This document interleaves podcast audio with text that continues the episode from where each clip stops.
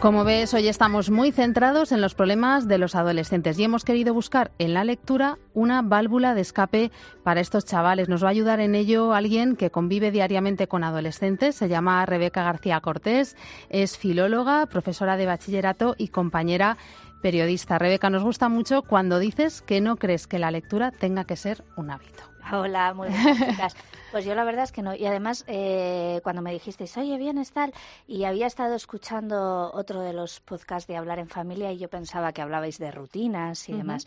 Y es que yo creo que igual que nosotros eh, tenemos la necesidad, pero por puro disfrute, de dar un beso a la gente que queremos. Nos apetece ir a ver una película de cine y no es porque lo hagamos a lo mejor todas las semanas. Yo creo que coger un libro tiene que ser algo placentero. Que te lo pida el cuerpo. Claro, y, que no hay que empeñarse, ¿no? Que no, que, no, que, no, que no, que no, que no, y que te tienen que ver a ti cómo disfrutas con la lectura y no me digáis vosotras que en cuanto eh, tú tienes un día como muy complicado y muy tal y, y, se te hace cuesta arriba y de repente en cuanto encuentras ese momento para ti y te sientas frente a un libro, yo ahí lo que siento es placer, o sea, es que realmente estoy disfrutando de ese momento de, la lectura. No lo considero una rutina, pese a que hay rutinas que también me resultan eh, con mucho disfrute, ¿no? Como una buena ducha caliente después de un día frío o agotador y demás. Pero creo que debemos diferenciar porque al final eh, nos empeñamos tanto en esto de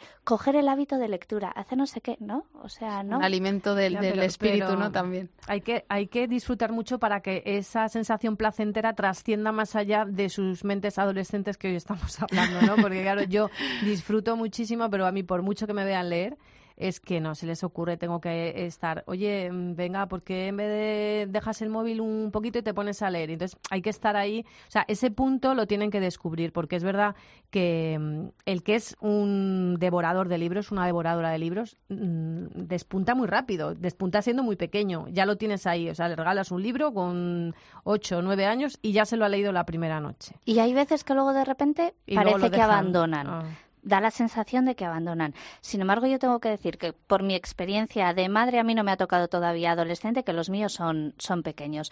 Pero como, como profesores, más, ricos, más, más cansinos también. hay que, hay que decir todo. Eh, pero como profesora yo lo que veo es que a veces nos equivocamos en el libro en el que ofrecemos. O sea, eh, vosotros habláis de la adolescencia y antes eh, comentabais con el terapeuta que un poco asustadas, ¿no? Esto de que puede ser desde los 10 hasta los 24 años, que yo os estaba escuchando y decía, bueno, y alguno de 40 y más, ¿sabes? O sea, que esto se pasa. Pero que es un abanico tan amplio en el que nos encontramos a niños totalmente niños y absolutamente infantiles en sus gustos y en sus capacidades y nos encontramos ya con personas que son pequeños grandes adultos, o sea, que los libros que les gustan son los que nos gustan a nosotros. el egipcio, por ejemplo, ¿no? De eh, repente. Cualquiera, cualquiera o un thriller absolutamente escabroso que a ti te pone los pelos de punta y que con 16, 17 años les engancha la lectura de una manera que no has conseguido antes con otros títulos. Entonces yo lo que creo es que sí que para poder encontrar este gusto por la lectura tenemos que tener mucho cuidado cuando elegimos un libro que sea adecuado primero, con una temática que a ellos les resulte de lo más interesante y atractiva y, en segundo lugar, con una forma, con una presentación que no sea compleja. Si tú no estás acostumbrado a leer y te dan el clásico libro que tiene un léxico muy variado, pero muy elevado, que cada frase, cada oración ocupa tres líneas del texto, tú lo vas a abandonar porque no estás preparado para, para, eso. Mira, yo siempre recuerdo a Ana María Matute, que hoy que lo etiquetamos todo y demás, eh, la hubiéramos etiquetado sin duda como una niña prodigio. De hecho, escuchar cómo ella iba en los veranos a La Rioja, una casa que debía ser de los abuelos, no sé, no sé muy bien. Y allí se encontraba con títulos infantiles que no estaban en español, que estaban en francés. Ella no había dado francés y era capaz de leerlos y disfrutarlo. Y sin embargo siempre dijo que cuando le daban en el colegio el Quijote, sin adaptar, que a ella le parecía horrendo y horroroso. Y nosotros nos empeñamos y nos empecinamos, pero si a Ana María Matute le pasaba esto, al, común de los mortales, ¿qué nos va a pasar? Oye, una autora que, por, eh, cierto, a mi hija mayor le encanta y además eh, quiere más libros, porque o sea, los libros de Ana María Matute juvenil eh, no son muy extensos, tiene unos cuantos. Hay cuentos maravillosos. Pero cuando ya se los ha leído todos, quería más. Digo, pues ya no va a ser posible, ya tienes que entrar en el mundo adulto de Ana María Matute. A lo mejor es una manera también de entrar. Yo te quería preguntar, porque, por ejemplo, he regalado un libro en Navidades sin saber muy bien si el libro estaba bien o no. Lo he regalado porque me he fiado de, de, mi librera favorita, ¿no? que hay que dejarse eh, aconsejar por ellos. Pero eh, luego lo vi en la biblioteca y dije, ah, pues me lo voy a llevar, lo voy a leer yo y si, bueno, pues si veo que me gusta y tal y es apetecible y tal, pues se lo puedo ofrecer a ellas como una lectura. Y les ha picado porque solamente de verlo, anda, ¿y tú has cogido esto de la biblioteca? Y sí, sí, por supuesto. ¿Y qué tal es? Entonces, la pequeña sobre todo me va preguntando. La pregunta es, Rebeca, eh, ¿crees que es bueno que hagamos eso? Que los padres tengamos que leer antes lo que van a leer ellos. Yo creo que es fundamental. Sí. Yo creo que en la adolescencia es fundamental saber qué es lo que leen, qué ven, cómo son sus amigos, invitar a todos sus amigos a casa y conocerlos de primera mano. O sea, porque les gusta lo que les gusta, ¿no? Yo, creo que es importantísimo empatizar con ellos. Y empatizando con ellos, primero nos llevaremos más de una sorpresa de nuestros hijos, que a veces eh, nos creemos con nuestros hijos y con la gente en general que nos rodea, que los conocemos a la perfección y, oye, todos tenemos esa parcela un poco más oculta y en la adolescencia todavía más desarrollado ese mundo tan particular y tan privado que tiene cada uno. Y es muy interesante descubrir qué es lo que les gusta. Mm. Eh, y así es una forma de acertar con el próximo libro, ¿vale? Yo, yo creo que es, yo sé que cuesta mucho sacar tiempo, ¿eh? A mí la primera. Pues que si me tengo que leer lo que yo quiero leer, lo que necesito leer por nuestro trabajo. Bueno, pero y si echar un vistacillo así, una lectura en diagonal, como digo yo. Eso es, una lectura rápida en diagonal. El, estilo. Claro. Y lo que ha dicho Laura de fiarte de tu librero de confianza, eso por supuesto, fundamental.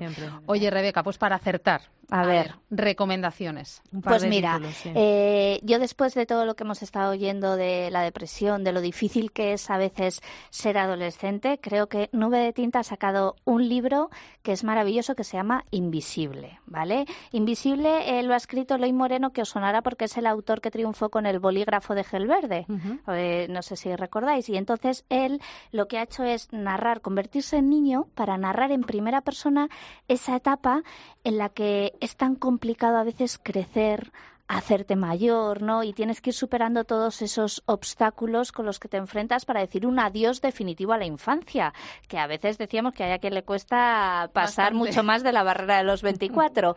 Eh, y invisible al final se resume en, por un lado, el deseo en ocasiones de ser invisible, que todos en algún momento hemos deseado, Dios mío, ojalá aquí ahora mismo no me viese nadie, y lo contrario, en el deseo de dejar de ser invisible en algunas situaciones, que esto también en la adolescencia es algo que pasa mucho y es que te sientes pequeño, pequeño, pequeño, pese a estar rodeado te da la sensación de que a ti nadie te está observando ni nadie te está mirando. Pues, pues este título es muy bueno. Pues precisamente el que estoy leyendo yo de Laura Gallego, cuando me veas, va también de invisibilidad en la adolescencia, o sea que es un tema muy recurrente, hay que, ahondar ahí, hay que ahondar, ahí. más títulos. Eh, bueno, Nube de Tinta es la editorial que ha publicado Wonder, el título que está arrasando, que ha venido para quedarse y que nos da una auténtica lección de valentía y sensibilidad, ¿vale? Que no debemos olvidar y ahora ya muy conocido por la película. Esto también viene bien a veces como, como refuerzo, ¿no? Vamos a leernos el libro y así luego disfrutamos juntos de la película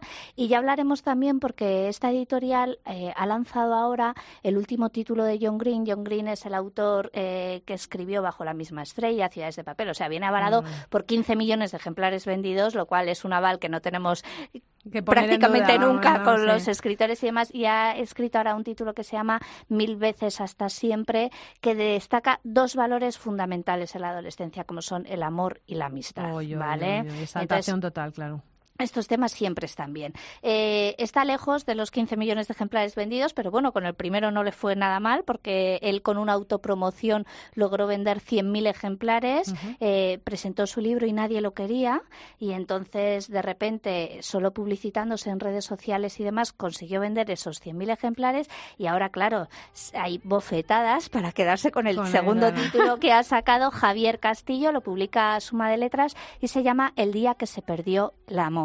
Este libro es interesante para todos los que veamos en casa que disfrutan con una serie policíaca, con cualquier película de suspense, con un poquito de ingrediente de terror y demás. Vale, pues este, este es el thriller eh, diferente que da continuidad al anterior, pero que no pasa nada si no se ha leído el título anterior y con el que van a disfrutar enormemente, ¿vale? Presenta a una joven que aparece de repente eh, magullada, eh, prácticamente desnuda y llena de posits, de notas amarillentas en la mano. Al rato aparece decapitada la mujer que venía en ese nombre y de verdad que les va a encantar. Venga, bueno, pues eh, además no solamente tomamos notas y que eh, vamos a poner en, eh, la página web, en cope.es, todas estas recomendaciones de Rebeca y alguna más porque veo que trae más cosas y si no, Rebeca, pues ya sabes que te vienes otro día y nos cuenta. Encantada de la vida. qué gusto. Rebeca García Cortés es filóloga, es profesora, es compañera periodista y es amiga sobre todo. Así que muchas gracias. Estoy muy contenta de que estés aquí con nosotras en Hablar en Familia. A la encantada, chicas. Gracias.